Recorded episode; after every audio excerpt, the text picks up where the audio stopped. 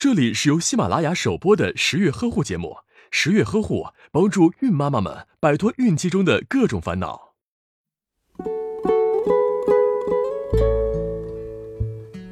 相信现代社会的人们对“试管婴儿”这个词并不陌生，但究竟什么是试管婴儿？它适合所有不孕不育夫妇吗？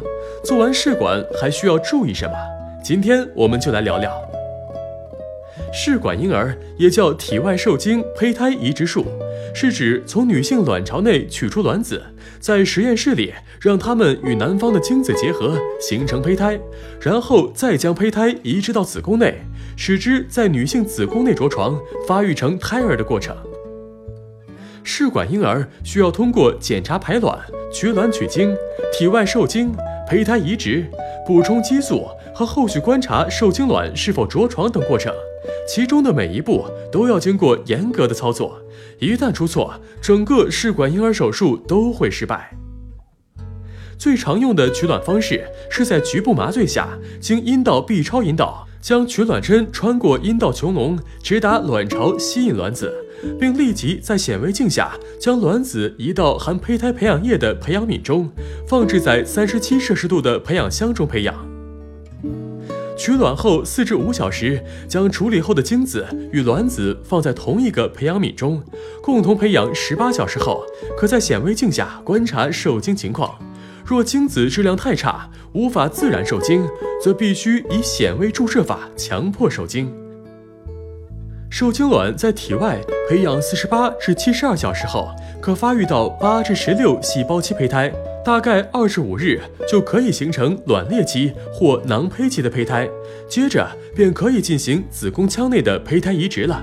此时，依据患者的年龄、曾经怀孕与否与胚胎的质量，决定移植胚胎的数目。目前，国内规范限制移植的胚胎数目在两至三个以内，多余的胚胎可冷冻保存。移植后，我们多采用注射法，给予黄体酮帮助妊娠。如果确定妊娠，则改用 hCG 继续补充到怀孕十周。胚胎移植后十四天，可由验尿或抽血确定是否妊娠。试管婴儿移植后的感觉因人而异，生理现象很复杂，一般都不会产生痛苦。胚胎在着床时，大多数人都没有任何感觉。不过，有少数人会出现少量出血。或轻微腹痛、腰痛，因此无法从腹痛断定是着床还是妊娠的失败。